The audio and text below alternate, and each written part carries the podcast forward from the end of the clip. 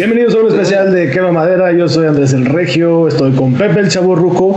Pepe, otro especial más, compadre. Una invitadaza que tenemos el día de hoy. Hasta que me invitas con tus invitados, güey. Ya, O ya sea, la neta, empezar, güey. ya Y hoy se tenía empezar. que ser, no, pues es que me dejas fuera, compadre. Pero hoy, hoy sí, invitada de lujo que tenemos el día de hoy. Una personaje muy interesante, compadre. Y pues los honores te tocan, compadre. Así es. Presentes. Sabrina Sabrox. Sabrina, bienvenida a la fogata Hola, de ¿cómo Quema? Madera. ¿Cómo estás? ¿Qué, qué has hecho? ¿Qué andas haciendo ahorita? Te- yo sé que andas muy ocupada. Bueno, mira, ando viviendo hace dos años aquí en Estados Unidos, en El Paso, Ajá. Texas, y estoy, abrí una productora porno, de hecho la abrí en Los Ángeles, y estoy grabando películas, y bueno, próximamente estaré haciendo un casting para contratar más gente, porque ahora con todo esto de, pues de la, del coronavirus y esto, es como que el internet se ha disparado mucho, y pues los videos de la industria porno también, entonces eh, pues me está yendo muy bien, la verdad. Y entonces quiero ampliar la productora, quiero hacer un casting para contratar pues hombres y mujeres para mi empresa, pues y también gente de cámara, de luces, ¿no? O sea, ampliar la productora, hacerla más grande.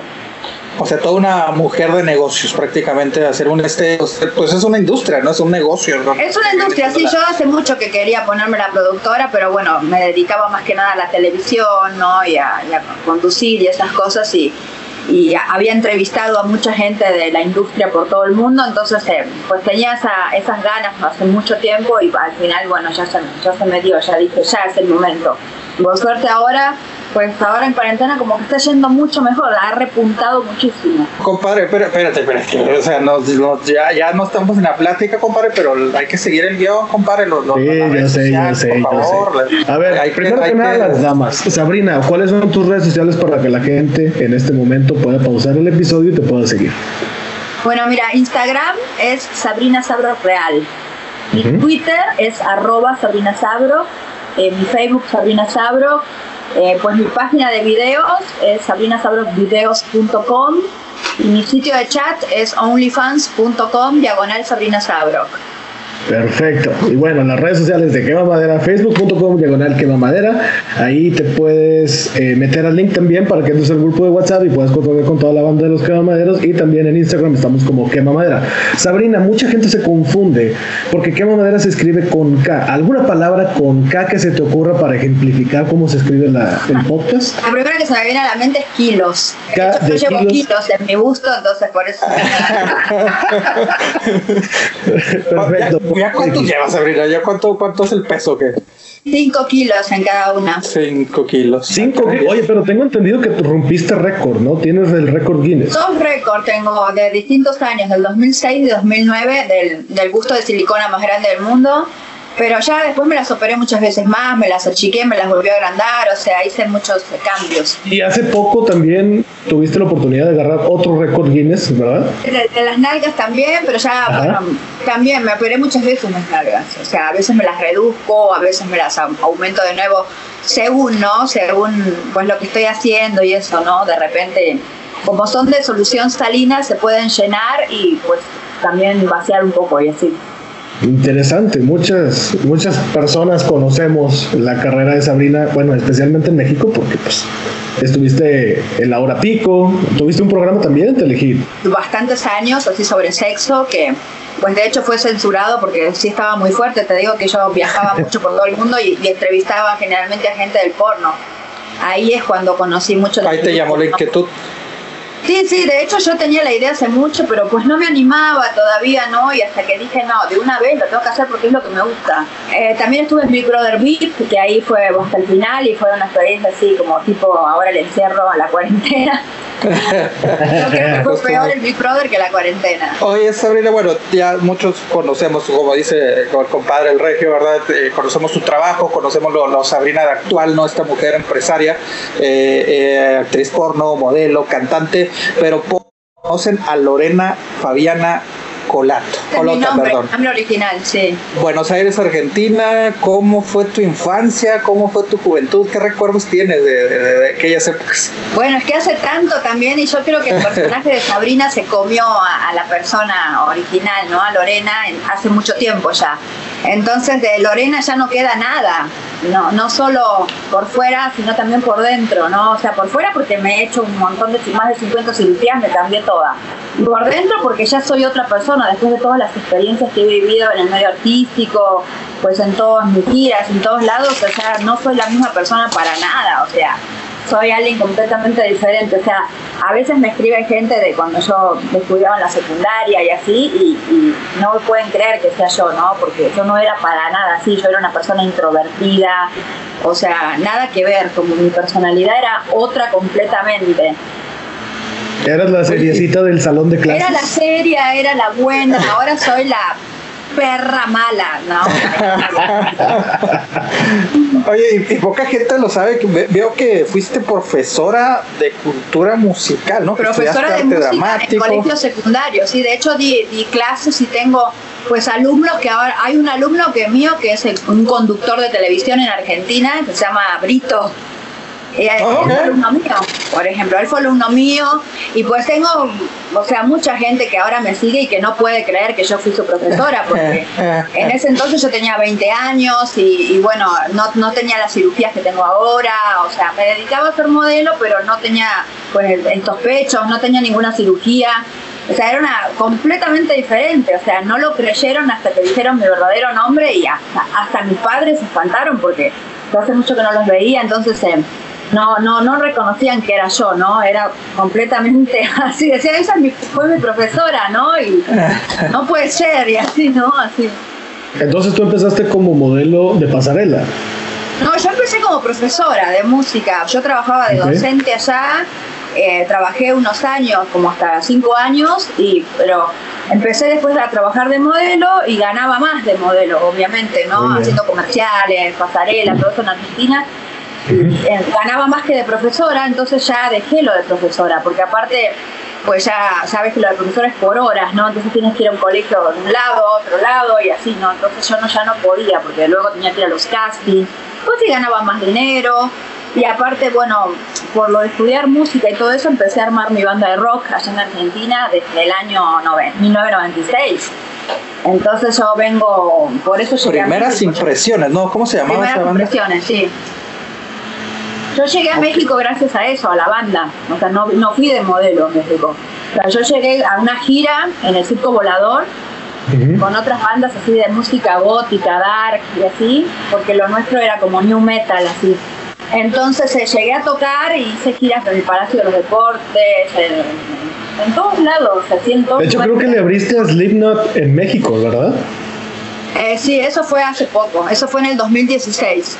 Ya. Pero le, tengo entendido que a Marilyn Manson en aquellas épocas en, Vélez, ¿no? Allá Eso fue en el 1997, en el Estadio Vélez en Buenos Aires, pero Marilyn Manson sí, cuando recién empezaba con la música. Entonces eh, ahí fue, después de la gira de Marilyn Manson, fue que yo empecé a, a, tocar en otros países y caí en México y pues ahí me quedé un tiempo tocando y después fue que entré a Televisa. Pero yo fui por la música, ¿no? Fui con toda mi banda y pues decidimos quedarnos porque vimos que en México había muchas oportunidades de trabajo y así, y pues estaba yendo bien y después pasó lo de Televisa y por suerte entré a Televisa y ahí ya cambió todo, ¿no? New metal, ¿verdad? Era la, la, la new metal, sí, metal así, electrónico, pesado, pero electrónico y así, ¿no? Un poco.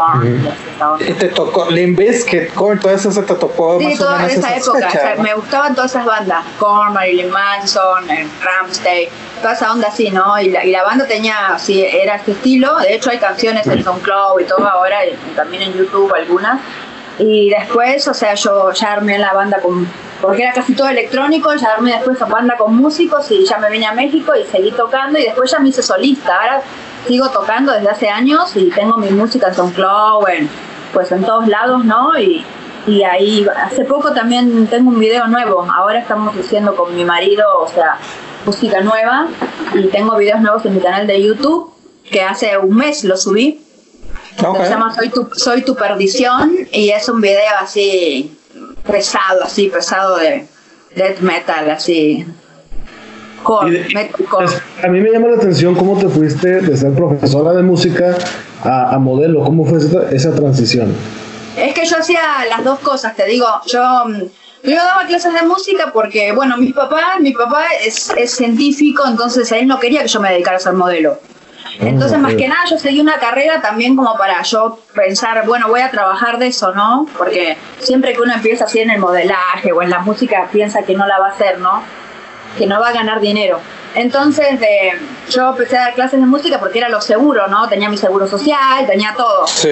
Cuando empecé a trabajar de modelo me empezó a ir bien porque yo entré a una agencia internacional que se llamaba Ford Model, que es conocida en todo el mundo. Y pues yo hacía mucha pasarela, muchas cosas así de comerciales de televisión, ¿no? Tenía el cabello cortito, flaquita, o sea, nada que ver, no tenía tetas, no tenía culo. Era una modelo así manequín. Angelical, ¿no? Una virginal acá, la línea. No era nada, no tenía nada de vedette. O sea, era una cosa así que cuando me operé, la primera vez que me operé me dijeron, pues ya no puedes trabajar en esta agencia porque pues acá las modelos pues, son sin operaciones y pues ya sabes, otro estilo, ¿no?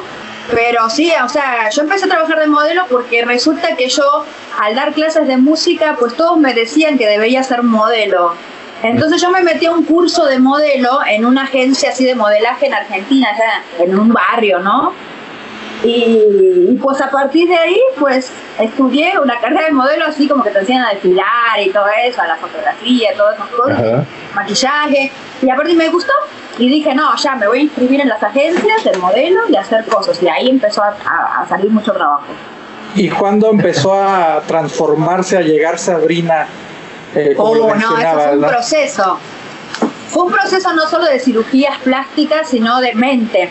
Porque yo pues empecé a, pues, a ser muy cabrona. ¿Por qué siempre fui muy cabrona? ¿no? Cuando yo tocaba con mi banda me acuerdo que a veces yo me encabronaba mucho y subía a la gente al escenario y les pegaba eh, los mandaba a chingar a su madre, o sea, no, no, no soy así como una persona muy alivianada, soy muy enojona de repente, ¿no? Si alguien me grita algo, o sea, en el escenario encuérate o así, yo lo subo y pues le meto el micrófono por el culo, mínimo. O sea, me cabrono mucho, ¿entiendes? O sea, me hago, o sea, tengo mi personalidad jodida. De mecha corta, ¿no? Como dicen por ahí. Sí, sí, sí. Entonces, ¿qué me habías preguntado? Ya se me fue el pedo. De, la transformación a Sabrina. Eso, eso. Entonces, eh, pues me fui haciendo así como más tipo perra, güey, ¿entendés? La personalidad fue cambiando. O sea, en México también después de hacer tantas giras así, pues hacer muchos shows por todo México, imagínate, por el norte, por todos lados, los lados más peligrosos, ¿no? Donde te topas con personajes muy conocidos, pues del narco y cosas así, pues una se hace cabrona, ¿no? Porque también estás, yo digo que después de haber trabajado más de 15 años en México, haber ido a otros países en Europa me la pelaba, porque la verdad, o sea, yo no tenía miedo de nada. Yo después de haberme metido pues en las zonas de, del norte, de todo lo que es así, de esas zonas peligrosas, ¿por qué me iba a dar miedo a mí a cualquier Hasta por seguridad, ¿no? Te, no, sí, o sea, yo ya estaba, estoy curtida. Entonces yo ahora que vivo en Estados Unidos, para mí es Disneylandia acá, porque la verdad acá no pasa nada, no hay rejas en las casas, ya sabes, ¿no? Y en México tienes que tener rejas, seguridad, todo, ¿no? Porque es súper peligroso. Yo he vivido muchas experiencias extremas en México y zafé, de todas salí, salí bien. Yo siempre digo que tengo una entidad pura que me, que me cuida, ¿no? Porque la verdad he estado en situaciones muy peligrosas. He estado en el show en medio de tiroteos, de entrenando narcotraficantes. Y pues cosas así, ¿no? Extremas que uno en otros lados del mundo quizás no la vive. Pero en México sí, entonces eh, fueron casi 20 años de shows por todos lados y con eso me hice cabrona, sí, me hice cabrona y aparte de tener mi propio programa en Telehit, por ejemplo, de conductora, o sea, hablar de sexos y durante más de seis años, o sea, pues eso me hizo muchas experiencias, ¿no? De recorrer el mundo, de repente haciendo entrevistas a la gente que está en industria, porno y todo eso. Pues agarré bastante experiencia, ¿no? Y como siempre digo, yo me manejo sola en la vida, generalmente aunque bueno, yo tengo mi esposo y así, pero yo me manejo sola porque pues yo me la he hecho sola. Mis padres no me apoyaron para nada en mi carrera, nadie me apoyó, entonces yo me abrí camino sola, así como sobreviviente por el mundo. Eso me hizo a mí todas las experiencias de vida, pues me hizo una mujer, o sea, que no, no tolera las cosas así nomás, o sea, de repente me ha pasado muchas veces y últimamente que no soporto cualquier cosa, ¿entendés? O sea, pendejadas y esas cosas no las soporto. O sea. Oye, volviendo a tu transformación principal desde, desde el principio, pues, ¿cuál fue la primera cirugía que te hiciste y por qué lo hiciste? te sentías inseguro en ese momento y por eso decidiste hacer un cambio en tu cuerpo. porque mira, la primera vez fue porque un fotógrafo me dijo, estaría bueno que te inyectes los labios. ¿no? Para, para fotografiar y esa onda. Entonces, eh, pues yo me inyecté un poquito. Y después me dio como así, como, bueno, quiero más, ¿no? Y así como uno entra como en una fase así de querer, eh, no sé, de, de adicción a esas cosas, ¿no? Piensas que, ay, no se ve tanto, bueno, un poco más. Luego me operé el busto, me lo hice normal, me puse como unos 200 centímetros cúbicos, así, lo normal, ¿no? Así como cualquier uh Y después dije, no, ¿y si me pongo más? Y así, ¿no? Y después ya que me iba poniendo más y más, yo decía, bueno, ahora yo quiero ser la que las tenga más grandes del mundo, pensaba, ¿no? Es como una competencia, ¿no? Como que uno quiere, obtiene y quiere más. Y así fue que empecé con las cirugías y pues me hice de todo, ¿no? El cuerpo me cambió completamente, me operé las nalgas, me hice pues lipos, me hice pues muchas cirugías en el, en el, cuerpo, así. Que al final pues son parte de esta Sabrina, ¿no? De que conocemos, ¿no? O sea, es el complemento de toda esta actitud, cuerpo, pues cirugías, pues es todo el complemento, ¿no? Todo el complemento de todo, ¿no? De cirugías, de personalidad, de, de todo. Laura Pico, bueno, eh, sin duda en México lo mencionabas, no llegaste con tu, con tu banda, pero sin duda yo creo que la, la época de Laura Pico fue la que, la que te catapultó, ¿no? En, en, en México, este, que todo el mundo te conociera, ¿no? Porque, por ejemplo, yo apenas entré a ese programa, pues empecé a hablar de mis cosas, ¿no? De que me gustaba el sadomasoquismo, empecé a hablar de cosas muy fuertes sobre sexo, entonces inmediatamente la prensa volteó y empezó, ¿no? Pues empecé con mis escándalos, ¿no? De que quería tener las tetas más grandes del mundo, pues que yo hacía sadomasoquismo, que hacía mi show con mi banda y pues hacía asado en el escenario. Entonces eh, yo empecé a usar mucho la prensa que yo tenía. No, no, no lo hice solo, ay, sí, trabajo en un programa. No, no, no, yo agarré y dije, mira, yo soy esta hija de su puta madre, ¿entendés? O sea, quiero que me conozcan, o sea, yo no soy solo una bailarina de Laura Pico. Yo aparte quiero que sepan que soy una degenerada, güey.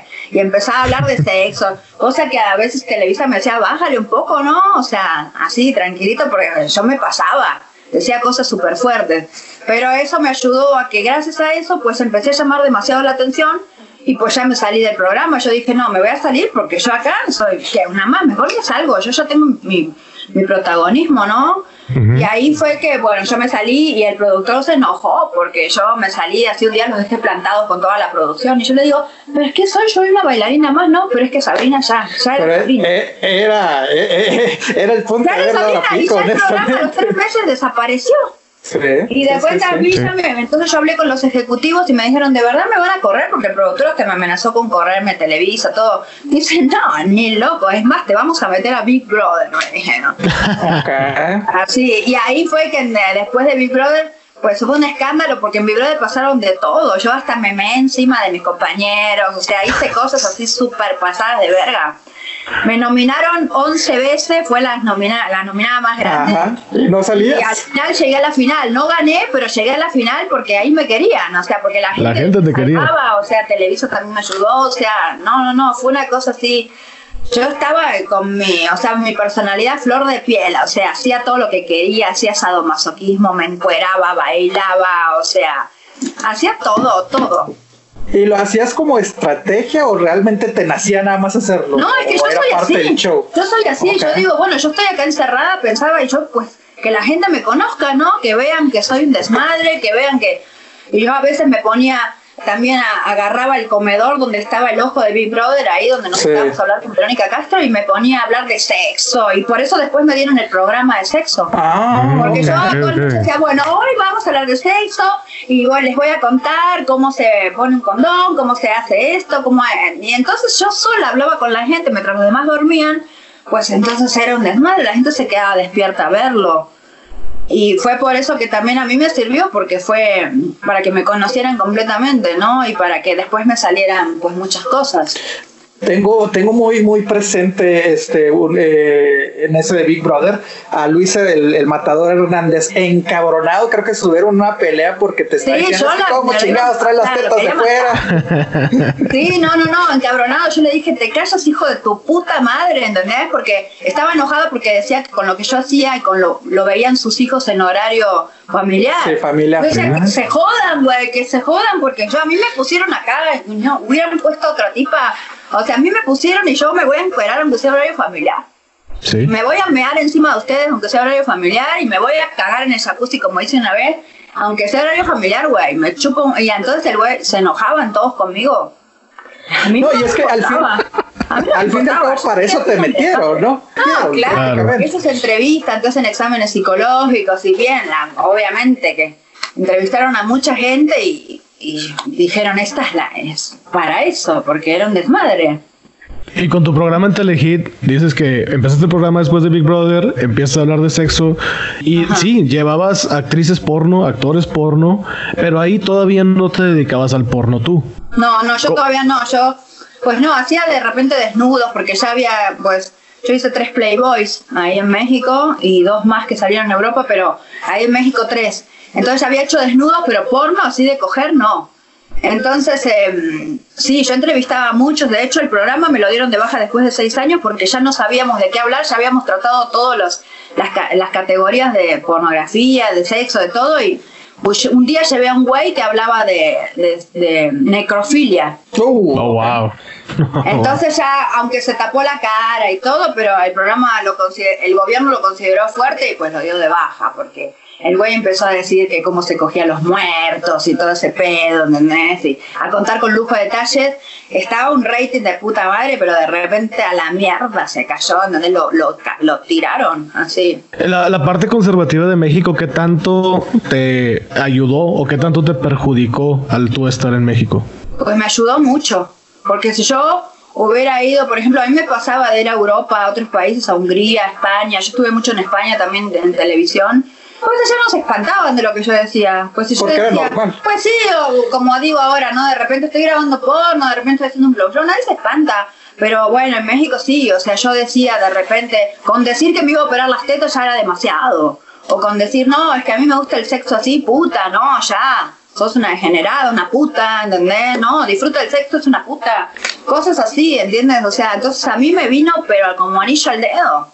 Qué bueno que me fui a México en otro lado, porque todos me decían, no, tú tienes que irte a Europa, porque eres más así como de Europa, ¿no? Dos a onda del Estado, Alemania, Inglaterra. Pues me hubiera sido una más. En cambio, yo me fui a México, pues era la única degenerada así, que hacía todas esas cosas, pone todo eso. Entonces, pues, me vino bien. La verdad, me, me ayudó mucho. Gracias a eso, pues, hice toda mi carrera. Se podría decir que es un cierto sociedad conservadora, pero de closet, ¿no? Porque muy conservadores, pero les encanta, ¿no? La gente lo ve, o sea, la gente no es que dice, bueno, no, esta es una general y no la voy a ver, no, mi programa tenía los el, más alto rating de Telehit. De hecho, a mí el burro Barranqui siempre me decía que yo me lo topaba ahí al lado porque él tenía un programa antes que yo.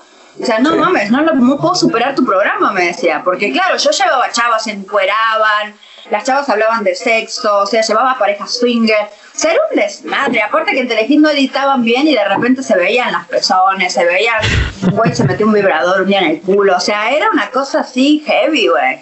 Aparte la gente podía llamar después dejar sus preguntas y yo les respondía, ¿no? Por ejemplo, me hacían preguntas súper fuertes de que se querían coger a su mamá, incesto y todas cosas así. Pues les respondíamos con la neta, aunque después era, todos criticaban, pero pues esa era la onda, ¿no? Que también, pues, pegarle fuerte a la gente, como decir, güey, no hay pedo, es sexo, ¿no? O sea, no, nada parecido. Pero el momento de, obviamente también eh, teniendo programa eh, de sexo, dando shows, los desnudos que hacías, eh, como dices, ¿no? Pues también mucha gente se sentía con el derecho, ¿no? De verte en la calle o en alguna función y tratarse de sobrepasar contigo, ¿no?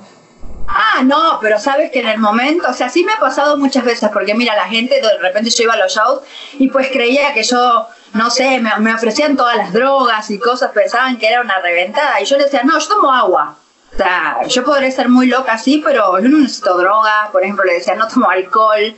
¿no? De repente se como que se quedaban así, ¿no? Porque pues yo mi personaje era como muy así loco y la gente se llegaba a pensar que porque una es muy suelta hablando de sexo y todo, pues es una reventada, una loca, una drogadicta, ¿no? Y yo no, o sea, soy una persona muy centrada que yo sé lo que hago, ¿entiendes? Yo estudio inteligentemente todas mis estrategias que voy a hacer. Yo jamás me voy a poner pedas sí, en ningún momento, porque sé que yo me tengo que ver bien, tengo que cuidar la piel, o sea, tengo que estar sobria, no, tengo que grabar. Y para mí lo más importante en la vida es el trabajo, porque yo siempre me he mantenido sola y te digo, a mí me encanta mi trabajo. Yo disfruto o sea, soy feliz trabajando con todo lo que hago. Prácticamente entonces, este, como dices, ¿no? La, la, la que estudias, eh, pues las acciones, las reacciones, sobre todo la gente, pues me imagino que cada revista, cada escándalo, cada, cada intervención que tenías en televisión, plan, ya lo tenías maquinado, ¿no? Era, era con intención, ¿no? A lo mejor a veces te, embarraban a otras cosas, pero al fin y al cabo, como dice, ¿no? Ninguna publicidad es mala, ¿no? Al fin y al cabo, publicidad, ¿no? No, claro. Muy inteligente tu parte. Mejor. A mí me ha pasado así, siempre más mala, porque si yo decía, bueno, sí, es que soy, sí, una niña buena, pues a quién le importa, ¿no? O sea, sí, una más. Pero la cuestión es esa, como les parecía que era mala y hacía un montón de cosas y luego en base a eso salieron muchas cosas, ¿no? Porque también pues mucha gente se ha querido colgar de mí, ¿no? Y, y pues han dicho cosas y así, entonces pues a mí me convenía más. Todo eso, eso me hizo que me hiciera después actriz porno. Porque yo decía, bueno, a ver, ¿hacia dónde me quiero dirigir? Quiero ser una señora buena, que cuida a su familia, que está en su casa, o quiero ser una perra que hace porno y hacer todo lo que yo quiero y demostrarle a las mujeres que, pues, que tienen que ser desinhibidas, dije, no, eso. ¿Entiendes? Prefiero ser la mala del cuento y ser más interesante que ser la buena. Porque, no sé, a mí en mi caso lo bueno la gente así que me da hueva un poco, ¿no? O sea, yo hacia donde veo, no sé, en mi caso, el, el lado oscuro. A mí me gustan las cosas puras. O sea, también, por ejemplo, últimamente yo he hecho una secta, no una secta, pero como una secta, porque la gente dice que es una secta, eh, de satanismo. Entonces yo tengo eh, un club que se llama y ahí pues yo hago trabajos de magia negra, de brujería, trabajo con la Santa Muerte, trabajo con Satanás. Y fíjate que mucha gente en estos años me ha escrito para que hagan trabajos, ¿no? De unión de parejas o hacer pactos con el diablo y cosas así, porque siempre me ha gustado ese tema, ¿no? Aparte. Entonces yo dije, también voy a hacer eso, ¿no? Entonces, bueno, ahora estoy con todo ese tema, ¿no? Con la música, con el satanismo y con el porno. Entonces, como cuando se une todo, eh, ya soy me consideran así lo peor, ¿no? lo peor de lo peor. Satánica y todo, entonces, eh, pues a mí me gusta, a mí me gusta ese pedo, ¿no? También sé que tienes una especie de, de don o habilidad, por así decirlo. Para eso, para lo de la magia. Pues sí, lo que por de chiquita eh, yo estaba en contacto con una abuela que tenía que era medium, pero por otra parte mi papá, como te digo, era científico, no nunca me crió en cosas así, porque incluso era ateo, entonces yo no soy bautizada, nada no quería saber nada con que yo me metiera en cosas de Dios ni, ni de la iglesia. Nunca estuve en contacto con eso, hasta que llegué a México y ahí la gente, conocí mucha gente religiosa, ¿no? Pero por ejemplo en Argentina yo nunca estuve en contacto con cosas de la iglesia ni nada, pero sí de cosas de brujería. Y en México también, ya ves que hay muchos chamanes, hay mucha gente que se dedica a eso de la Santa Muerte. Entonces yo me empecé a juntar con amigos, pues allá en el barrio Tepito, por ejemplo, que hay muchos chamanes, muchos brujos, y empecé a hacerme amigo de ellos y pues empezaron a enseñarme muchas cosas de la magia negra y todo eso, muchos santeros. Y a mí me gustó y empecé a hacer cosas y me salían y a la gente le salía, o sea, sus cosas, se les abrían los caminos y empecé a pues a estudiar mucho más todo eso, ¿no? Y me di cuenta de que sí tenía pues don para hacer esas cosas, ¿no? Y, y pues las hago porque también me gustan, porque trabajo con la parte oscura, ¿no? Con las entidades oscuras, ¿no? Cuando me dicen, no, pero es que no haces nada con magia blanca, le digo, no. Lo mío es trabajar con la maldad, ¿sí? que quieres chingarte a alguien, así, ¿no? Quieres que a alguien le pase algo, que se enferme, no sé, que, o abrir los caminos, pero haciendo tipo pactos con el diablo. Por ejemplo, ahora tengo que hacer unos pactos hacia unas personas con el diablo, así que me piden como para hacer ellos así, lograr cosas en su vida y eso, y, pues así. De hecho, creo que hay un programa de televisión que incluso te llevó al Vaticano, ¿no? Para hacerte una especie de exorcismo o algo así. Suelta la sopa, suelta la sopa. ellos me llevaron, sí, hace unos años al Vaticano porque pues otra bruja había dicho que yo estaba poseída, entonces me hicieron un exorcismo, como un exorcismo satánico. Pero sabes que no me lo pudieron quitar, porque o sea, no me pudieron quitar nada. La cuestión es que fuimos al Vaticano y armamos un desmadre allá, ¿no? Fuimos a ver al Papa y todo eso y, pues a decir que yo estaba poseída y todo el pedo, ¿no? A la oficina, porque ellos tienen una oficina de exorcismos. Ah, ok, ok. Su departamento, ¿no? Claro, imagínate, yo nunca he ido a una iglesia y de repente la primera vez que voy al Vaticano, ¿entendés? Digo, no, es lleno de oro, todo, es una cosa increíble, digo, aunque uno no sea religioso, está increíble ir a verlo, ¿no? Claro. Y nada, o sea, aparte, como el Papa es argentino, yo pues yo le llevé yerba, le llevé alfajores, dulce de leche. Pero sí, no, de todas formas, a mí el chamuco no se me sale. Ni quiero que se me salga. Porque imagínate si se me sale, no mames, la gente no me quiere ver rezando la Biblia, la gente me quiere ver chupando verga en los videos. Entonces tú sí sientes que tienes algo dentro. Sí, sí, tengo algo que de repente también me cuida mucho. Yo he pasado, te digo, muchas cosas en mi vida jodidas y me he salvado de cosas así, pues muy jodidas y como te digo, siempre he estado sola y así, me cuida mucho y a veces por las noches siento que me habla y me dice, güey, haz esto, di esto, güey, di esto que te vas a ir para arriba y a cosas así, ¿no? Como que hay algo que me guía así por el, así por el lado oscuro. Pero gracias a eso yo pues tuve que dejar de lado otras cosas, porque como dicen, ¿no? Uno hace como tipo un pacto con estas entidades del más allá de la parte oscura y aparte te quitan todo. A mí yo no tengo familia, no tengo, yo dejé, de, abandoné a mis hijas, las dejé con sus padres. O sea, yo tuve que hacer varias cosas para poder eh, pues lograr otras. Para poder ser la mujer que eres hoy en día. Exacto, exacto. Tuve que dejar de lado muchos pensamientos y cosas que tenía, ¿no? Abrir mi mente y, y salir adelante así. Y de hecho me ha servido porque me ha servido para ser pues más fría en cuanto a pensar y todo, ¿no? Más racional. Y en cuanto a tu, tu nueva productora pornográfica, ¿cómo te ha ido con ella? Pues muy bien, fíjate que hace dos años que estoy con lo del porno y pues ya he grabado más de 300 videos. Pues los tengo, tengo mis páginas, tengo varias páginas, también meto mucho en Xvideos, en Pornhub, que también de ellos te pagan, viste, como si fueran vistas de YouTube hasta pagan más. Mm, Entonces, aunque la gente lo pueda ver cachitos gratis así, eso a mí me pagan también. O sea, me está yendo bastante bien. Te digo, tengo muchos eh, videos grabados. Eh, pues yo grabo con mi esposo y aparte grabo con otras chicas. Entonces, eh, mi idea ahora es abrir una productora más grande, grabar otras parejas, ¿no? Por eso quiero pues quiero pues contratar gente, ¿no? Darles la oportunidad de si quieren participar en la industria, porque a veces la industria porno pues es difícil para los hombres en, en, en, medios grandes porque pues tienen que hay muchos. La verdad está lleno de actores porno. Todos quieren ser conocidos todos quieren ser famosos pero para lograr eso pues tienen que obviamente estar con alguien que sea conocido no para que lo vean porque pues hay mucha gente que sale haciendo porno al principio, cuando empezamos, decías que estabas reclutando gente para, para hacer casting y todo esto.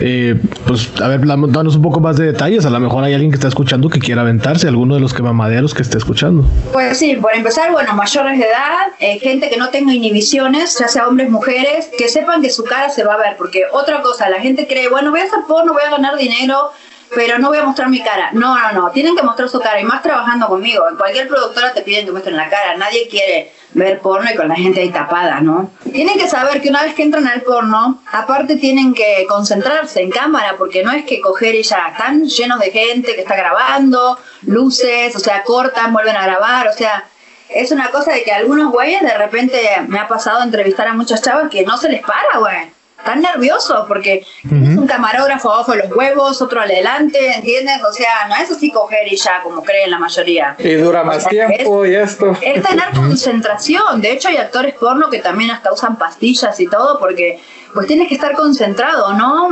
Concentrado y ser profesional. Porque es difícil, o sea, no es coger como uno coge en su casa, tranquilo. Es coger con 20 personas alrededor, ¿entiendes? Todos te están mirando, maquillando los huevos, no sé miles de cosas, ¿no? Se les puede bajar. Y otra cosa es que esto es para toda la vida porque eh, un güey o una mujer que hace porno ya queda ahora con todas las redes que hay, eso queda. Uno queda ya en internet. Aunque uno lo quiera borrar, al, cuando uno lo sube a ese video, por ejemplo, después a ellos lo suben a 30 lugares más o 40, y así se va haciendo como una red. Entonces eh, las chavas de repente dicen, bueno, soy actriz porno ahora y al rato no, no porque de repente al rato quiere ser maestra o quiere hacer otra cosa y pues no, fue actriz no ¿ves? Mira, ahí está, o piénsenlo bien, ¿no? El hecho de que, de que eh, realmente con hombres nada más graves con tu esposo es por la necesidad del negocio, digo que apenas estás empezando o realmente es algo de que nada más quieres hacerlo con tu esposo o, te gustaría hacerlo con actores adicionales o hay un como un pacto entre nada más tú con él o cómo está la situación ahí o, es el mismo no, inercia yo no quiero grabar con otros hombres, o sea, a mí me gusta solo él, entonces yo grabo con él porque pues no, me sentiría cómoda grabando con otros. Como yo es mi propia empresa, si yo trabajara por otra empresa me obligarían a... Por eso, cuando empecé me llamó Bracer, así, yo dije, no, pero yo solo cojo con mi marido, no me dan ganas de coger con otros hombres. Ellos quieren que uno coja con varios. Entonces yo no, yo grabo con él porque yo realmente eh, me gusta él nada más. Y, después grabo con otras chavas, como soy bisexual, pues a veces eh, eh, obviamente invito a chicas, ¿no? Para grabar y así, con otras chavas y con con hombres solo con mi esposo. Digo, a muchos se quejan, dicen, me quieren ver con los negros, me quieren ver con chingo de güeyes, pero digo, güey, si quieren ver güeyes, si quieren ver vergas, va a ser un perfil gay, güey, me están viendo a mí, que vale. Cierto. bueno, y, es, es bueno, obviamente pues sí es diferente, como dices, tienes a 20 cabrones, pero tú disfrutas estar este, grabando, eh, teniendo sexo para, para enfrente de las cámaras o, o realmente se ha convertido en un trabajo para ti? No, yo disfruto. A mí me, yo disfruto grabar y disfruto que después subirlo y que la gente lo vea. Porque yo subo trailers, por ejemplo, a mi Twitter, en mi Twitter, este arroba Sabrina Sabro, yo subo los trailers de mis películas, de mis videos y pues se ve todo ahí, ¿no? Se ve, hasta tengo uno ahí que eh, mi esposo me está meando en la boca, yo me estoy tragando el piso, así de lluvia dorada. Yo lo subo todo. Y entonces, eh, partes, ¿no? Ahí a mi Twitter. Entonces, a mí me gusta que la gente lo vea. Obvio, hay mucha gente que se espanta porque no estaban acostumbrados a verme así. Y me, me, tiran, ¿no? Me, pero no, la mayoría de, los hombres, todos, o, de otras actrices porno, o chicas que se dedican a lo mismo, o sea, les encanta, ¿no? Y está, tengo muchos seguidores ahí, más de medio millón. Entonces, em, pues nada, a mí me gusta que me vean, por eso lo hago. Si fuera un trabajo así obligado, no lo haría, porque no me gusta hacer nada obligado. Te digo, yo disfruto mi trabajo y cómo mantener esa llama de sexualidad con tu esposo. O sea, realmente lo mismo que hacen en, en, el frente de cámara lo hacen fuera de cámara, me imagino, ¿no? no, hacemos cosas más fuertes fuera de cámara. Ay, cabrón, ok. Sí, no, sí, hacemos tríos. A mí me gusta invitar chicas de repente o ir a, a los y cogernos otras chavas y así, ¿no? Eh, yo hago cosas más fuertes porque la gente dice, no, esta es una hija de puta, pero en la vida real soy peor. Lo que pasa es que a veces no muestro las cosas en mi vida real porque fuera, no será mostrarlas o no sé, ¿no? Pero tendría que ser un Big Brother de mi vida. Pero la verdad, o sea, sí hago cosas fuertes. Y la llama se mantiene, yo hace cinco años estoy con él, estoy casada. Y la verdad, yo le llevo 15 años a él. Él es más chico que yo. Entonces él está en la flor de la juventud, así, con la sí. parada. Y yo, o sea, soy una, una degenerada, la verdad. O sea, yo todo el día quiero coger. Pues, pues nos llevamos bien. ¿Hay algo que dentro del sexo no te atreverías a hacer o dices, no, esto sí no me llama la atención? Pues todo lo que quise lo he hecho. Cuando quiera hacer algo nuevo lo haré. No es que me reprima, porque, no sé, la gente me dice, ¿por qué no coges con dos güeyes en vez de con un güey y una chava? Digo, porque no me gusta coger con dos güeyes. Si me gustara, lo haría. Yo todo lo que, lo que me gusta lo, lo hago en cámara. O sea, la verdad, todo lo que quiero, porque a veces la gente quiere otras cosas, pero a veces el gusto de otra gente, ¿no? Yo todo lo que quiero, o sea, lo, lo, llevo a cabo. Con esta mentalidad abierta, extrovertida, ¿qué le dices a todas esas personas que todavía consideran el porno como un tema tabú? Pues no, que abran su mente, porque aparte ahora estamos en otra época ya, o sea, estamos, o sea, eh, y es más, estamos entrando a otra fase de, de, la existencia también. La gente va a tener que tener la mente abierta sí o sí. Si no, los que queden con su mente cerrada, pues ahí van a quedar en el olvido. O sea, uno debe de abrir su mente y disfrutar, porque la vida es corta y después se acuerdan tarde, como hay muchos hombres que de repente a los 50 se hacen gays porque durante toda su vida tuvieron que aparentar y casarse con una mujer y tener hijos, y luego a los 50 se hacen gays. No mames, o sea, imagínate todo lo que se perdieron. ¿Para qué? Exacto, güey, o sea, recién se sueltan de grandes o cuando se divorcian. No, mismo yo tengo gente que me escribe a veces por eso de los pactos y todo y me dicen, güey, quiero dejar a mi mujer porque es una mojigata, güey, yo me aburro, yo quiero coger con otras viejas. Y le digo, pues déjala, güey, qué hueva, ¿no? Estar cogiendo con una vieja que está por ahí rezando todo el puto día, güey. No, no, no, no. O sea, uno tiene que disfrutar la vida, güey. No puede estar ahí en la... O sea, si uno no coge bien, no se viene bien, pues a la verga, güey. Hay que hacer otras cosas. Por eso también yo digo que las parejas que llevan muchos años tienen que hacer cosas nuevas. Ver pornografía, o sea, volverse a calentar, porque a veces se, se, se, acostumbran a lo mismo y ya después se aburren, ¿no? O sea, no sé, invitar a alguien a hacer un trío o hacer swinger, hay tantas cosas que se pueden hacer, meterle algo por el culo a su marido. no sé, güey. Oye, hay muchas cosas te ha tocado que parejas te digan, ah, gracias a ti por verte tanto en tus programas y ahora con, con la pornografía, de que gracias a ti salvé mi matrimonio, ¿te ha tocado? Sí, un chingo, o sea, muchos me escriben todos los días, güey, ¿sabes la cantidad de, de, mensajes sexuales que yo recibo? Y de todo, yo recibo fotos de vergas, pero chingo, güey, chingo, güey. no me, no le basto, güey, o sea Neta, me mandan mensajes al mail, al Twitter, a todos lados y me dicen gracias, güey, porque yo ahora convencí a mi mujer de hacer tríos, o qué crees que ahora vimos tu el programa tuyo, o tal video y así, y pues nos, yo convencí a mi esposa de hacer cosas nuevas, no sé, siempre, siempre, siempre, siempre. O me solté y dejé a mi marido, lo mandé a la verga porque ya no me, no me satisfacía o sea, cosas así, son chidas, la verdad, cuando uno escucha eso, porque muchos me dicen, gracias a ti yo me pude divorciar. Así, ah, ¿no? la madre. Me atreví a oh, divorciarme, güey, así, cosas así. Entonces uno se siente como que esas pequeñas cosas que hace, si bien a algunos le caen mal, pues a otros les ayudan, ¿no? A cambiar su vida. ¿Y cómo conociste a tu esposo? Mira, a mi esposo, a mi esposo lo conocí por Instagram hace años, entonces, eh, pues nada, mandó una foto él así y me dijo hola. no, pero sí. No, pero yo vi su foto así, lo vi así, que estaba con una jarra de cerveza bien borracho, así como, como a mí me gusta la mala vida, lo vi así y dije, no, esto es un reventado, así, y me llamó la atención, porque si un güey me hubiera mandado flores seguramente no me hubiera gustado. pues tenía que ser. Lo vi así, Todo, está todo tatuado, ¿entendés? Pues en ese momento eh, estaba muy así como con cara de nene, ahora ya lo malié, eh, ya se ve diferente. de hecho, creo que tú también no tenías tatuajes antes de que, que estuvieras con él, o ya tenías. No, sí, yo tenía, con él, ¿no? antes de salir con él ya tenía. Pero ahora me, me tatué más, me, de hecho me tatué la cara, ¿ves? Me puse acá y acá me hice unos tatuajes satánicos. Sí, no, me quiero tatuar más todavía. Pero fue, fue también a raíz de él, de que la onda de los tatuajes. No, no, yo estaba tatuada, estaba tatuada. Él también, él también está todo tatuado porque pues él es músico, ¿no? Eh, y pues de hecho ahora él me está haciendo toda la música nueva. Te digo, todo lo que está en YouTube ahora es, eh, me lo hizo él. Estamos haciendo canciones nuevas, hicimos un video ahora acá en El Paso, lo grabamos así, que de hecho fuimos a una mazmorra a grabar y donde también metemos chavas donde las estamos amarrando y les pegamos una mazmorra profesional que hay acá que está bien chida, güey, así bien profesional. y, y, me imagino que cuando la primera vez que le dijiste quiero hacer porno, el güey encantado, ¿no? O, no, sí, le sacó. yo el primer día que lo conocí, yo le dije vamos a coger, porque yo no me ando con vueltas, ¿no? A mí no me gusta todo eso el romanticismo. Entonces eh, yo primero lo conocí y él, es más, él me hablaba y me decía, no, sí, que yo hago música. Ah, sí, sí, sí, vamos a coger, le digo. a lo que se viene, papá, vámonos. Después te digo, ¿no? Entonces ya después cogimos y entonces ya me gustó mucho y ya me quedé con él. Porque si lo hubiera, me lo hubiera cogido y no me hubiera gustado cómo cogía, también lo mandaba a la verga ahora. Sí, no, si eso es lo que quieres, ¿no? O sea, ¿para qué estar perdiendo el tiempo si dices, no, pues la, la verdad, pues no me sirve de mucho, ¿no?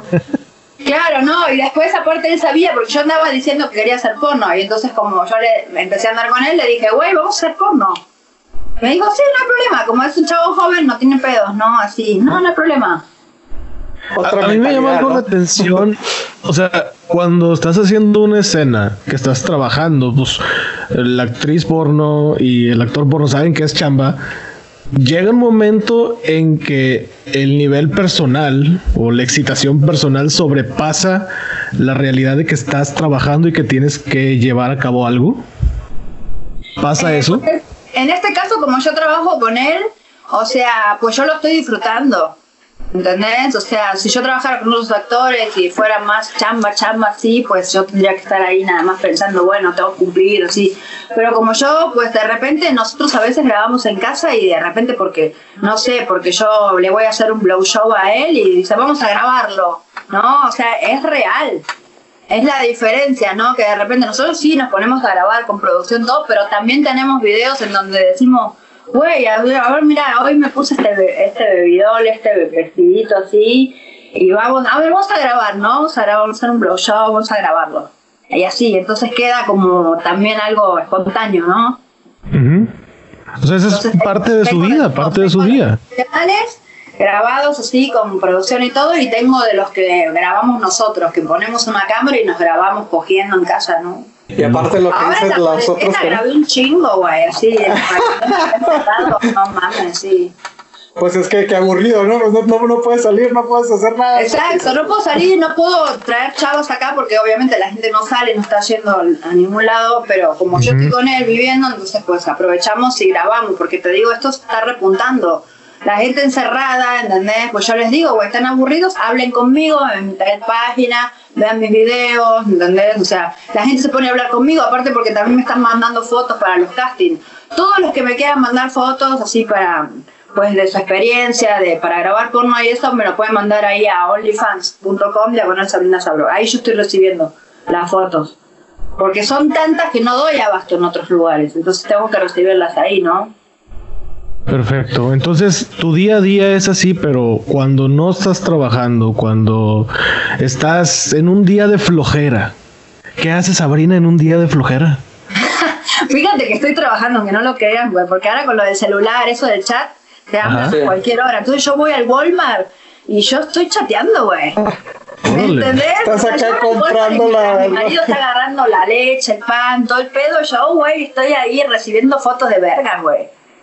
Así, güey. Chateando, ¿entendés? Porque ah, yo estoy cobrando por mensaje, entonces estoy haciendo dinero.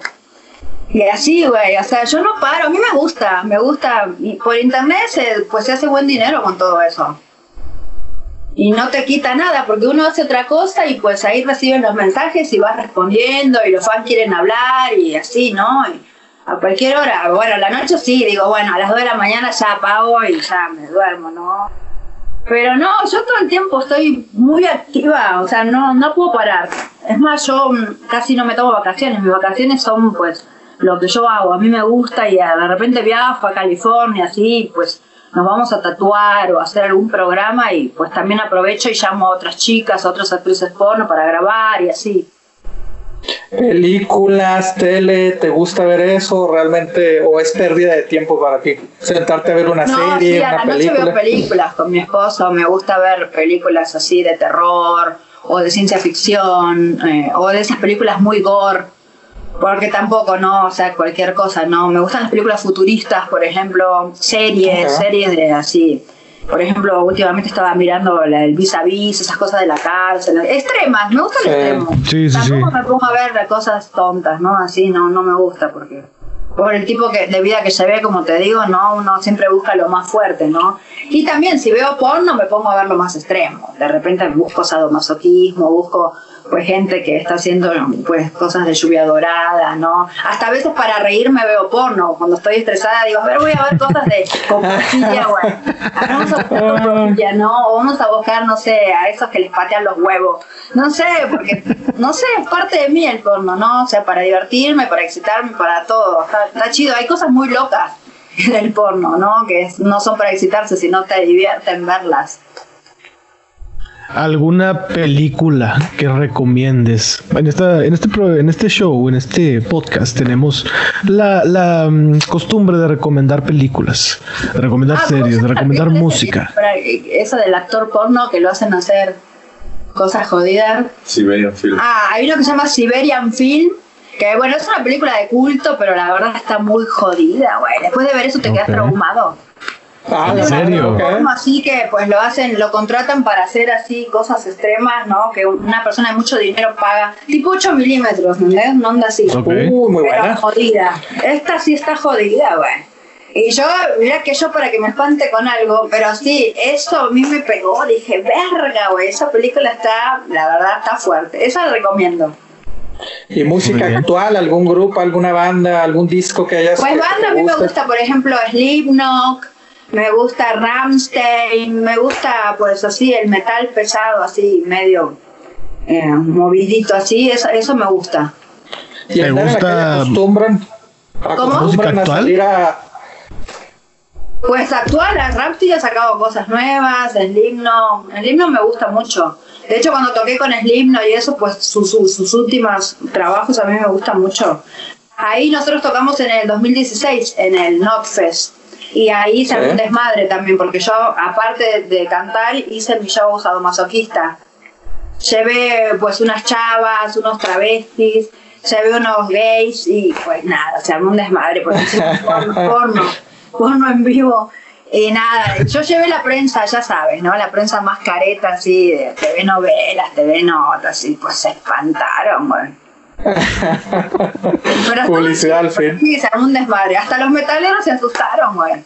Madre santa, que dijeron, no, no, no, esto, es mucho. No, no, mucho. ¿Cómo se pone el escenario? ¿Qué es eso? No, si estos son recitales de metal. A mí me, vale verga.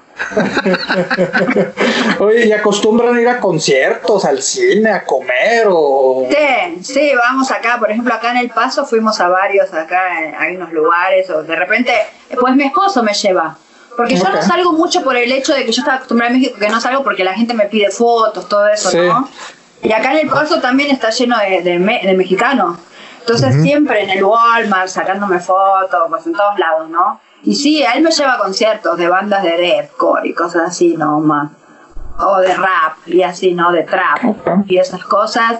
Y vamos al cine también, así, una vida normal, se podría decir, pues nada más que el hecho de que todo el mundo te conoce. De... La mayoría. Sí, por mí, bueno, yo todo el día estoy haciendo porno, pero también tengo que respetar que vivo con mi esposa, ¿no? Pues él quiere salir también de eso, ¿no?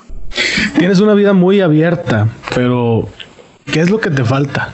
Pues no, no me falta nada, me falta más. Yo quiero lograr el mercado americano, ¿entiendes? A mí, bueno, yo no hablo bien el inglés, entonces yo ahora hice un programa en Entertainment de el Botchet, ese de Botch, de cirugías plásticas. Sí. Bueno, eh, que salen los doctores, estos cirujanos plásticos y todo, el, entertainment. Entonces, eh, pues hice el programa ahí y hablé de mi música también, de lo de la brujería, del porno. Y pues me entrevistaron, ¿no? Porque yo me quería pues operar en más y todo. Y bueno, fui con mi esposo ahí porque él como habla inglés me tradujo todo. Pero sí, yo quiero, lo que quiero lograr todo lo que hice en México en el mercado americano, o sea, que se abra más la onda, ¿no? O sea, y yo creo que con el porno lo voy a lograr porque ahí no necesito tampoco hablar tanto, ¿no? Nada más, oh, yes. Oh, hello. no, sí, sí, sí. Entonces, eh, yo creo que con el porno me, quiero abrir más la productora acá como para lograr una productora grande, ¿no? Meter más gente y así, o sea, hacer algo grande. Por eso te digo que estoy pidiendo gente y también no solo que quieran ser actores porno, sino cámaras, luces, no sé, de todo, ¿no? Gente detrás de cámaras hacen de todo, ¿no? Está compadre de volada, de volada. Se está ocupando de todo.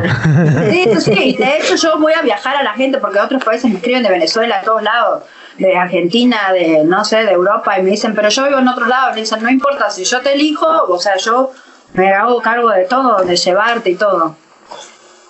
Muy bien. Tenemos una tradición de preguntas locas. O bueno, para ti yo creo que ya no puede ser loco nada. O sea, tú, ya has hecho de todo, ya, has pensado de todo. o sea, se va a reír, pero mejor. Nos va a hacer quedar mal. Este, ¿tienes uh, alguna afición por coleccionar algo? Em, ¿Coleccionas algo? En general no, porque viajo mucho y me ando mudando. He perdido casi todas mis cosas, pero lo que colecciono es lencería. Me gusta comprar lencería, así y que me regalen. Mi fan, por ejemplo, tengo una wishlist y ellos me mandan lencería todo el tiempo para que graben oh, videos, ¿no? Y colecciono, tengo de todo tipo de lencería. Cuando me piden un video justo, a ver, ¿con qué lencería quiere? Porque tengo todo de cuero, del, de encaje, pues de todo. Sabrina, ¿qué le diría a Lorena? A, la, ah, Lorena. Sabrina actual. Uh, ah, está buena. ¿Qué, ¿Por qué no empezaste antes a usar porno a los 13 años, güey? o sea, hubieran eh, tenido fuera inhibiciones y porque era eso más que nada, todavía era inocente esa edad, 13 años. Bueno, no, no digo a los 13, pero por ejemplo a los 18, ¿no? Eh, todavía así como que no me animaba tanto, pero no, hubiera empezado desde, me hubiera venido a Estados Unidos y hubiera empezado a hacer porno desde acá, güey. todo lo volverías a hacer exactamente igual. No, no, no, no entraría a Televisa ni nada. Porno directo, así. Ah, Ah, directo. porno directo. Porno directo, ok. así, directo. Si tuvieras la oportunidad de elegir un superpoder, ¿qué te gustaría? Yo creo que tener los huesos de metal, así como el güey este de X-Men. Como Wolverine. Como Wolverine, sí, Ah, para, tener todas las muy fuerzas, bien. para, para aguantar, porque mira, por ejemplo, yo tengo las rodillas hechas mierdas por, por bailar tanto en los strip club, haciendo shows, Ah, ok. Sí. y entonces uno a veces no se puede ni agachar bien, ¿no? De tanto que uno anda ahí a gata. y también haciendo poses porno. Entonces, em, Pero eso, disfrutándolo. cuerpo de hierro y podría hacer unas posiciones verga, güey, así, pero superhéroe, güey, colgada del techo y así, ¿no? Dentro de tu personalidad, ¿qué es lo que tú consideras lo más loco que has hecho? Puta madre, no sé, es que todo es loco, güey. Lo más loco, yo- en, en cuanto a qué, en cuanto a mi vida o en cuanto a mi En cuanto a todo. Pues Que tú creo que consideres, wow, o sea, esto sí me pasé a tus límites. que todos los días me ejemplo, cuando voy a entrevistas, a veces me paso y estoy en una entrevista así con gente así, pero súper así. Ya sabes cómo son, ¿no? Los de las entrevistas de los programas de chisme. Sí. que Sabinita, que no sé qué. Y yo digo, no, porque tú crees que a mí me quieren ver viendo, cambiando pañales. No, me quieren ver chupando verga, güey. Y todo, no, No, no. o sea, eso es algo como de todos los días, ¿no? Y que les diga, ¿para qué verga me entrevistan? Sabe que soy una actriz porno, chingan a su puta madre, güey. Ahora acabo de subir un video de TikTok así, mentando la madre. Pero no, loco, todos los días he hecho cosas así. Yo creo que todo lo, lo que de repente hago siempre tiene algún toque, güey, pero... No, no, no, he hecho cosas así fuera de que la gente, ¿por qué carajo hiciste eso? No sé, güey. En Argentina de repente también fui a un programa de Bailando por un Sueño, de estos así, Ujú. con mucho rating, Sí, sí, así. Sí. Pues me salí un día y en vivo le escupí la jeta, güey, así. O sea, no sé, de repente, no sé, como que te digo que traigo otra personalidad que hace cosas y después digo, ¿qué hice, güey? Pero no, ya está. ¿Y hay algo que te arrepientas o que digas, chinga, la cagué? Y algo que me arrepiento es haber tenido hijas, güey, porque mira, eso es un tema también que yo me están jodiendo ahora. Yo me arrepiento porque el hecho es que yo a mí como que medio me obligaron, ¿entendés? Mis parejas me convencieron. Ellos sabían que yo no quería eso. Pero a veces por amor y todas esas pendejadas, ¿no? Del amor y todo eso, uno dice que sí. Como a mí me pasa como muchos hombres, güey, que las mujeres le dicen, güey, tiene un hijo conmigo, ¿no? Y después, claro, les pasan pensión toda su puta vida, güey. Bueno, a mí me han pasado esas cosas, güey, así. Que yo me arrepiento, güey, de haber hecho cosas así, güey. Porque yo no, no sirvo para eso, güey. Y ahora yo paso pensiones y cosas, pero yo no sirvo para eso, güey. Me están criticando por esa mierda, ¿entendés? Pero así soy, soy una mujer, güey, que tengo como un papel de hombre, güey. Yo estoy para trabajar, para pasar el dinero, güey. Y ahí que los padres la cuiden, tanto querían hijos, güey, ahí está. Entonces no tienes relación completamente con, con, él- con las hijas, no me imagino. No, no, no, yo ya las tuve y pues ya los tienen los padres, güey. Que se ocupen, güey. Ellos eh, que querían ser padres, güey. Y ellos dijeron, no importa que tú no quieras ser madre, yo quiero una hija contigo. Quiero, por favor. Bueno, está bien, güey. Ahí está, güey. Pero ahora yo les estoy paso, pues yo les paso pensión, ¿no? Como muchos güeyes, viste que a algunos ni les pasan. De hecho, las abandonan Sí. de la verga, ¿no? Sí. Yo les paso, yo les paso pensión, trabajo, porque los, los dos padres de mis hijas, pues eran unos pinches vagos. Y, pues, o sea, yo trabajaba, ¿no? Ellos no. Y te ha ido, pues bien, me imagino, ¿no? Con todo lo que has hecho, Pues sí, va o sea, económicamente bien, ¿no? Me va, económicamente me va muy bien, muy bien, porque siempre trato de hacer cosas nuevas y pues me metí en una industria que, que la gente consume, la verdad, consume mucho, ¿no? Me va bien, eh, estoy con lo de la música ahora también repuntando, con estas canciones que estoy haciendo, porque es lo que me gusta también la música, pero sí, económicamente con lo del porno me va, me va muy bien, por eso quiero armar algo grande. ¿Cómo, cómo te ves, Sabrina, en 5, 10 años, 15 años, 20 años? Ya, ya, pues ya no nace en décadas. ¿Cómo te ves, Sabrina? Pues mira, Estamos ya con décadas. nunca me voy a ver como una vieja de mierda con un carácter de la verga, güey, así como una bruja, güey, dirigiendo una empresa porno y diciendo, a ver, pendeja, abre las patas, puta, a ver, así, cosas así, güey, o sea, dirigiendo el pedo, güey, así, bien chingón, así, pero con un carácter, si ahora tengo un carácter choto de la mierda, No, ya me imagino cuando es una vieja con el pinche bastón así, con una calavera en la punta del bastón. así. Me, me imagino una, bruja, doña. Así, una bruja mal, así, una hija de puta, güey. Una vieja Me de imagino, mierda. la, me imagino una cabrona como lo era la María Félix, este, pero con, pero con No, porno, pero ¿no? y de la verga, güey. De una pinche bruja, güey, que te echa un pinche hechizo así de la verga, güey. Eh, Pues sí, prefiero ser una vieja de mierda que una vieja que dé lástima, güey. Ahí. Mejor ser una vieja de mierda, güey. Inventar madres y mandar la chingada a todos que ser pinche viejita pobrecita, ¿no? Ahí no. Sí. A la verga, güey. dentro dentro de cada mundo, de cada mente, de cada trabajo, hay algo que no nos gusta. ¿Qué es lo que qué es la parte que no te gusta de tu trabajo? Pues más que nada a veces eh, la parte de la prensa, güey, que a veces dicen cosas que no son. Se han inventado cada cosa, güey. Mira, cuando yo tenía mi bebé, en ese momento había inventado que yo le enseñaba sadomasoquismo a mi bebé de seis meses, cosas así, güey. Hay revistas que son muy crueles, güey, por eso yo también Sí. me hice una hija de puta. Porque hay revistas que se inventan y les vale un huevo, vos no las podés demandar, güey, porque son de dueños muy poderosos y tenés que... Yo he ido hasta derechos humanos, güey, cuando han hablado cosas que no son, güey, y sin embargo me dijeron, no se puede hacer nada, güey, porque este es el dueño muy poderoso. Así, güey. Oh, wow. Me han dicho cosas culeras, güey, culeras, que yo me las aguanté y por suerte les doy vuelta el pedo, güey. Porque si yo fuera una mujer de esas que quieren ser buenas y que buena madre y la chingada, pues Claro. ya me hubiera suicidado con todo lo que dijeron, güey. Pero la verdad, como yo quiero ser la más, la mayor hija de puta de la historia, entonces a mí me viene bien que hablen mal. ¿Entendés? Pero sí se pasan, güey, se pasan de verga, no encuentran cómo hacerme llorar, güey. No me van a hacer llorar los putos, ¿entendés? ¿Te has desquitado con alguien así por decir algo de, de ti? Sí, muchas veces. Le he echado la maldición y neta le ha pasado cosas culeras, güey. ¿En Culeras, serio? güey. Sí, sí, están todos jodidos, güey. La gente que Madre. me jodió así, manager, que me han robado, güey, se han aprovechado de que estaba sola y todo, ahora están jodidos, güey, en la miseria, güey. Te digo que yo siempre les digo, güey, yo camino de la mano del puto diablo, güey, no me jodan, güey. Entonces, tu, tu rollo satánico, o sea, lo empleas en todos lados. Pues yo lo empleo porque yo me he dado cuenta que es, es más bien a mí me sirve y yo, eh, eh, o sea, lo he logrado gracias a esas cosas. Por ejemplo, es más que nada un rollo satánico, como son entidades oscuras, ¿entendés? Que pues quieren que yo diga tal cosa, ¿entendés? Que sea una mujer abierta, les gusta estar en mi, en mi personalidad, porque saben que a mí me, me vale verga. Entonces esas entidades así, pues, aparte, pues te dan como protección, güey. Y neta que sí, güey. Neta que me ha pasado cosas culeras con la gente y les ha pasado cosas jodidas, güey. Han perdido familiares, güey. Se han muerto Wow. sus maridos, güey.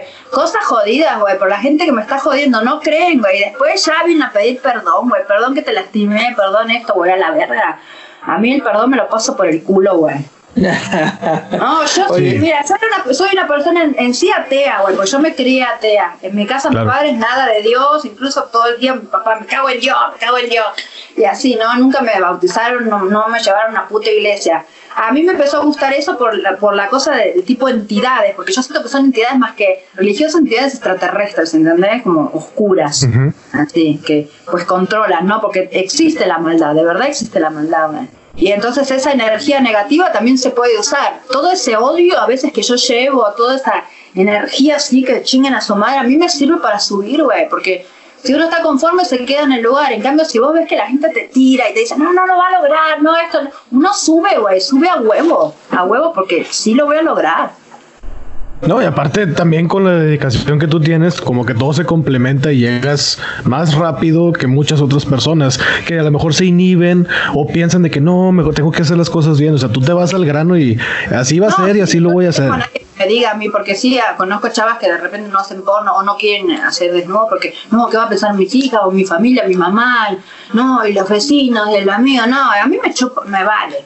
Entonces yo hago, voy para adelante, así, voy para adelante porque a mí, mi mamá la primera vez que me dijo algo la mandé a la verga, tenía seis años y no me podían controlar, me metieron a reformatorios, todo, pero pues después tenía que volver con ellos porque era menor, pero cuando me salí, ahí sí que como dinamita, así, güey, nunca más los vi.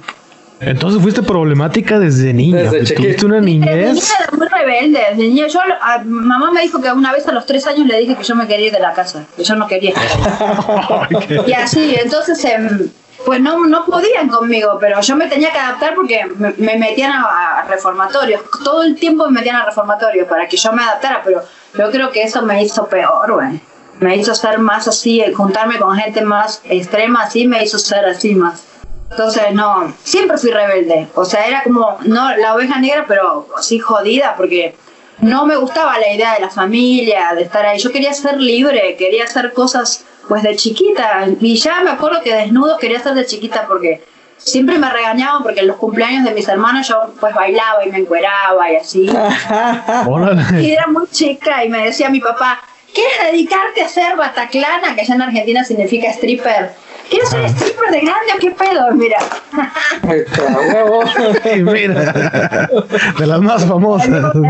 Sí, sí, sí. Entonces, sí, imagínate, con padres así, ¿no? De científicos, o sea, era de bioquímico.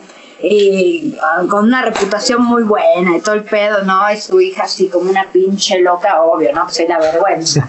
Pero qué bueno. ¿Y tienes hermanos? ¿Tienes hermanas entonces dices? Sí, tengo hermanos, son todos o sea, profesionales, médicos y psicólogos y así.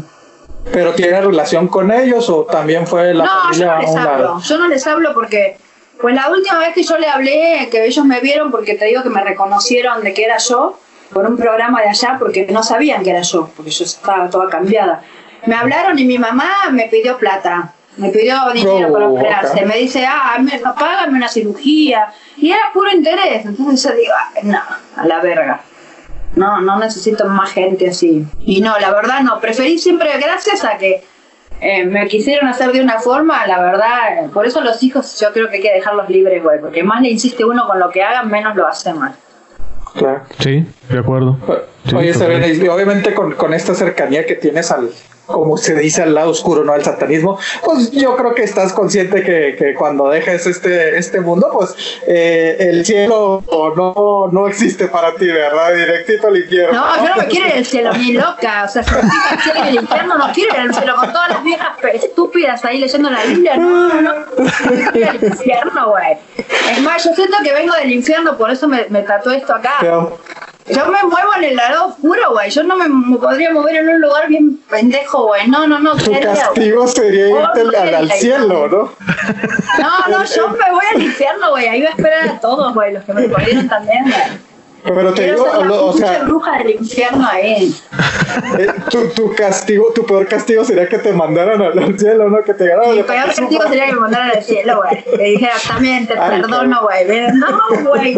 La madre, güey. Ay, está bien. Sabrina, pues muchísimas gracias. Eh, la verdad agradecemos mucho que nos hayas eh, aceptado la invitación, que hayas platicado con nosotros. Hay mucha gente que estoy bien seguro que va a decir, wow, qué, qué interesante o qué loco. Una de dos, como ha sido yo creo que toda tu vida. Nuevamente recuérdanos tus redes sociales para la gente que te quiera seguir. en Instagram, Sabrina Sabro Real, el Twitter, arroba Sabrina Sabro, el Facebook, Sabrina Sabro y pues mi página de videos, sabrinasabrovideos.com. ¿Algún mensaje, algo más que quieras decirle a la gente? Pues no, que hagan su vida, pero que la hagan bien, güey, que la vivan al 100, porque uno no sabe, ¿no? En qué momento, o sea, puede finalizar su vida. Y mejor no arrepentirse, güey. Mejor hacer, vivir la vida como si fuera la última. Yo vivo mi vida como si me fuera a morir mañana, güey. Así, al máximo. Hablando de eso, ¿cómo te gustaría que te recordara la gente? Como una hija de puta, güey. Así, como hija de puta. como, como has vivido, ¿no? Mira, con que le abra la mente a algunas personas ya está bien, güey. Que le digan, güey, sé libre, güey, haz lo que quieras, no tengas miedo, güey, no tengas miedo de vivir, de hacer lo que quieras, güey. Así seas lo que seas, güey. Haz lo que tengas que hacer, güey, para lograr lo que quieras, haz lo que tengas que hacer, que te valga verga lo que opinen los demás aunque sea uno lo intentó, ¿entendés? Lo tienes que intentar, porque a mí me escriben de todo, te digo que hay chavos que chavos que quieren hacerse mujer, que me escriben de todo y no sé, no me animo, hazlo, güey, hazlo. Aviéntate, haz las cosas que quieras hacer, porque uno tiene que satisfacerse a sí mismo, no no a los demás, güey, no porque tu mamá quiera o tu amiga o qué piensa, no, piensa por ti mismo, haz las cosas que tengas que hacer ya, güey, porque te vas a morir, hazlas. Totalmente de acuerdo. Sabrina, tenemos una tradición donde los invitados eligen la canción con la que terminamos el episodio. ¿Qué canción te gustaría para poner ahorita? Pues no sé si quieren poner una mía. La que tú Ah, quieras. adelante, tú sí. di, tú di, adelante. Bueno, hay unas que están, están ahí en Spotify, en iTunes, se llama eh, Dangerous Love. Esa es más leve, pero va como para que no, no romperles tanto la cabeza, porque las Para que no se asusten. no se asusten. Dangerous Love. Perfecto. Perfecto. Bueno, pues nos vamos con esta rola. Sabrina, muchísimas gracias por haber aceptado la invitación. Te agradecemos el espacio, te agradecemos que te hayas unido a la fogata. Y Gracias. pues bueno, nos escuchamos muy pronto y saludos, señores. Igualmente, besos a todos. Gracias a ustedes.